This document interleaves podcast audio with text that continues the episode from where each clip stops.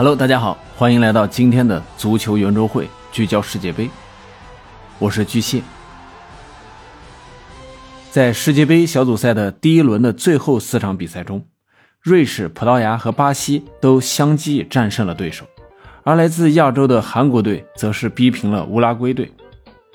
其中呢，葡萄牙的当家球星 C 罗在与加纳的比赛中打进了由自己创造的点球。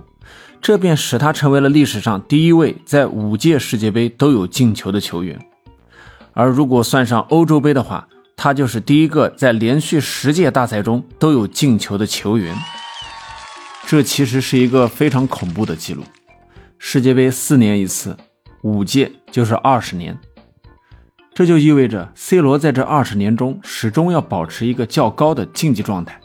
我想。这与他的高度自律和始终永争第一的心态是密不可分的，所以啊，也有的球迷说，C 罗可真是活着的传奇。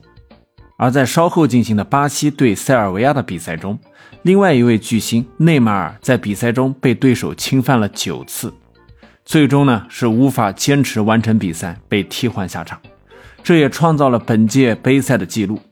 而在上届世界杯。内少第一场对瑞士的比赛中，则是被侵犯了十次。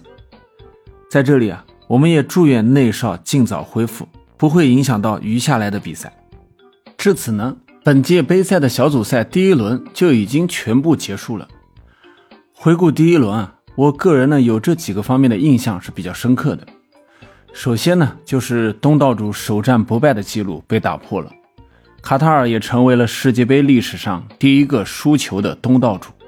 从他们的第一场比赛来看，卡塔尔与世界强队存在着较为明显的差距。而就在今晚，他们将为尊严再次出战。我本人呢是不希望他们小组赛三场都败的，因为毕竟啊，人家可是花了那么多钱，不是？呃，其次呢，第一轮中冷门一定是让球迷朋友们绕不开的话题。C 组的阿根廷输给沙特，爆出了世界杯历史上最大的冷门之一。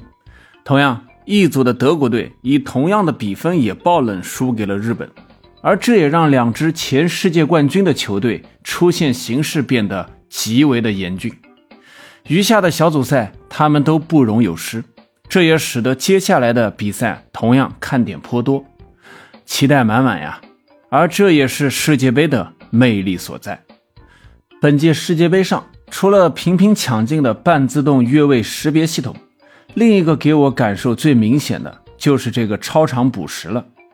你看，就比如 A 组的英格兰对伊朗的比赛，上半场补时十四分钟，下半场补时十三分钟；比利时对加拿大的比赛，上半场补时六分钟，下半场补时七分钟。我个人呢，觉得这一改变是比较合理的。因为它可以比较有效的避免球员通过卧槽来消磨比赛时间。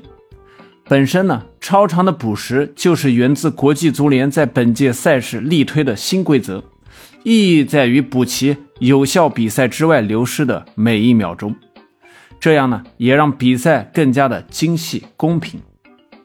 还有呢，就是我在此前发布的阿根廷爆冷那一期节目里面提到的一个新的魔咒诞生了。